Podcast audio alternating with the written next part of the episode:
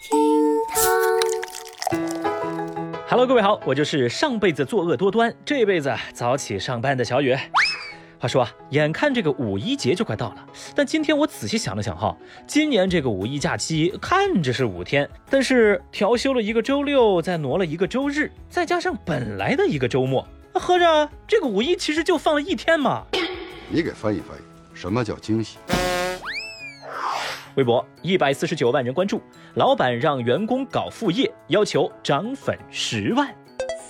最近，据一位职场博主爆料说，有公司的老板号召全员搞副业，希望每个员工都能开设一个 B 站账号，目标就是三个月涨粉十万哦，而且每周涨粉最低的人还需要请全体员工下午茶。此外，为了鼓励参加副业，公司说了。每天你可以在下午六点准时就可以下班离开公司，但是要自愿放弃社交娱乐活动，回家去好好做内容啊！当然，更大的奖励也有。公司规定了，第一位达到十万粉丝的同事将会获得公司奖励的十万元创业基金，而这笔资金将占股账号的百分之十。嘿嘿，好家伙啊！你先创业，有了成绩我来入股。哎，公司这招空手套白狼真是妙啊！消息一出，迅速引起大家的激烈讨论。有网友率先表示说：“我要是有三个月 B 站涨粉十万的本事，还轮得到给你打工吗？”也有人评论。六点下班不是应该的吗？凭什么要放弃自己的社交娱乐活动啊？大爷，你先凉快吧啊！是的，公司这项举措在大部分网友看来，那就是周扒皮看了会流泪，黄世仁见了都心碎。但是熟悉我们节目的朋友都知道，观点不能只听一种，站边公司老板的声音也不能缺席嘛。哎，网上的支持者也大有人在。而这部分网友的观点就是，有一个人督促着你，让你去搞副业，这不挺好的吗？你一边上班一边创业，又有工资当低保，还有创业收入当补贴，好事儿啊！另外，逼着员工做斜杠青年，这老板能处啊！好嘛，话说到这儿啊，小雨我都忍不住要说一句了，有些朋友还是太年轻啊。我就这么说，真要十万粉了，你信不信？老板立马会说这个账号是公司的财产。别问我为什么这么肯定啊，问就是老社畜了。而正当网友们对此展开激烈讨论的时候，当事公司的老板站出来了。他回应说，他们公司是一个针对视频创作者的初创产品团队，为了让员工真正了解用户场景和痛点，才让他们去做一次真正的视频创作者。老板还说了，我们团队的氛围一直都不错，网友们对相关爆料是有误解的，所以呢，他要做一个澄清，也向大家表达歉意。对不起，sorry。紧接着呀，一个自称是爆料人的网友又站出来发声说，啊，自己的爆料只是吐槽，没想到就在网上引发了一场骂战。其实老板对我们都很好的，网友们的恶评不是我们老板的本意。哇，好嘛。这样的后续不仅没有让争议平息，更让网友们是火上加火。这网友们就开始质疑了：哟，后续员工、老板这一唱一和的，你们搁这炒作呢是吧？哎，咱们就是说啊，这位员工，你要是有什么苦衷呢，你就眨眨眼，好不好啊？不会吧？其实围观完整件事情，小雨我突然有了一个大胆的想法。哎，正所谓人在屋檐下，不得不低头。如果你实在没有抗争的勇气，那我觉得员工不如就按照老板说的做，你开个 B 站账号啊，每天就发视频吐槽自家的老板。那这样的话，不就达成了一种完美的平衡了吗？喂，你怎么看出这招来的？微博一百四十二万人关注，骗子冒充客服，男硕士三小时被骗十九万。哎，朋友们，不是我啰嗦啊，微博报就是微博报，不是什么诈骗报，只是因为上当受骗的人太多了。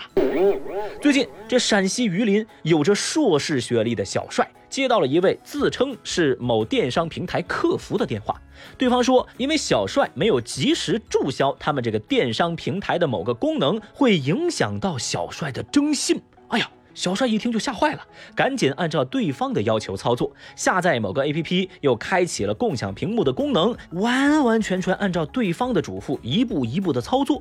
而最后呢，对方又以注销不良记录额度为由，引诱小帅去贷款，并且把这个贷款还转到了指定的账户里头。仅仅三个小时，小帅就被诈骗了十九万多。目前呢，这事儿还在进一步的调查当中。哎呦我的妈呀！三小时十九万呐！要是换成小雨，骗子能三天骗我三块，哎，都算我的钱包争气。所以朋友们，事实再次证明，被骗和学历没有直接关系，一定注意，提高警惕，下载国家反诈中心 APP，是不是有种恍然大明白的感觉？哦，对了啊，要实在拿不准，也可以直接找警察的吧。微博一百一十七万人关注，骗子说。求求你把我删了吧！说湖北十堰的马女士这天来到派出所，她说自己无意间点到一个链接，随后一位自称是北京某银行的工作人员给她打来电话，说马女士，你的银行卡已经被冻结了，需要打款一万块才能解冻，如果不打款，那么他们银行就会去当地的公安报警，还要到法院起诉马女士呢。这马女士听到对方的说法呀，十分的害怕，于是就亲自跑来派出所咨询。民警一听，哎呀，当即就点破这就是一场电信诈骗，同时呢，也接听了骗子打来的电话。在告知骗子自己是反诈民警之后，嘿嘿，瞬间给电话对面的骗子给整不会了。对方一时之间接不下话，只能默默的挂掉了电话。之后呢，骗子还给马女士这边发来消息说：“求求你把我删了吧。”咱看得出来啊，警察对诈骗分子的震慑力那真不是盖的。也希望啊，这个识趣的骗子能更知趣一点，改邪归正，迷途知返。实在不行啊，你看看人家怎么做的。微博一百七十二万人关注，男子盗窃后怕到想自杀，报警求助。最近，北京朝阳警方接到了一起报警电话，对方说自己心理压力太大，想要自杀。后来经过民警了解，发现报警人是在盗窃了他人的手机后，因为心理压力大，才产生了自杀的想法。万般痛苦之下，拨打了幺幺零求助，最终也把赃物交给了民警。民警经过调查发现，嫌疑人王某曾因盗窃被警方处理过，去年五月才刑满释放。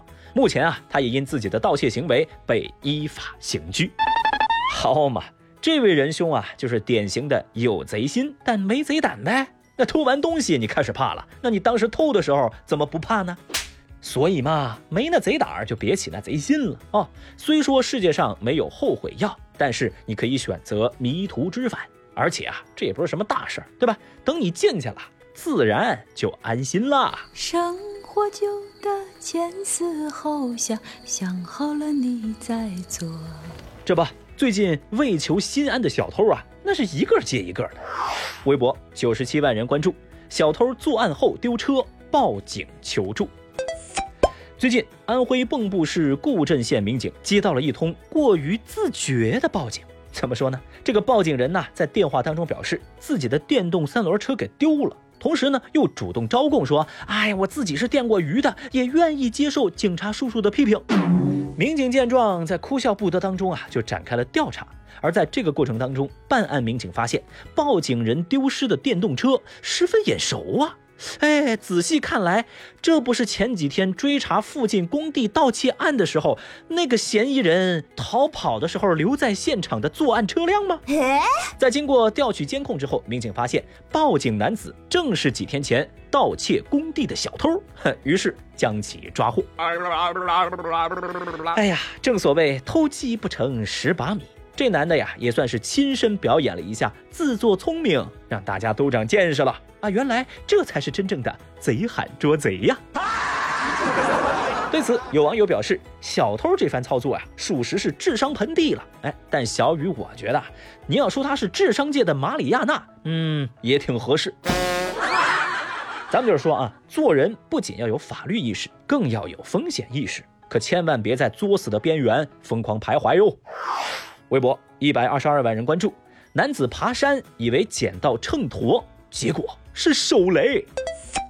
最近，北京朝阳一位群众报警说，他在外出爬山的时候，发现了一枚疑似是手雷的物品。那派出所立即就调派警力赶赴到现场。而当民警问男子东西在哪里的时候，男子却非常淡定的回答：“哦，在我兜里，并且正要掏出兜里的东西。”这民警见状，赶紧把他叫住：“喂，别动，别动！”然后就小心翼翼地靠近，谨慎且温柔地从男子的包里把这个疑似手雷的东西给拿了出来。这名男子说，一开始他以为这是个秤砣，但越看啊越像是手雷。那经过有关部门的鉴定啊，这确实是个手雷，而且已无引信、无引爆的风险，应该是战争年代遗留在荒郊野外的废弃物。现在呢，已经交由上级部门进行销毁处理。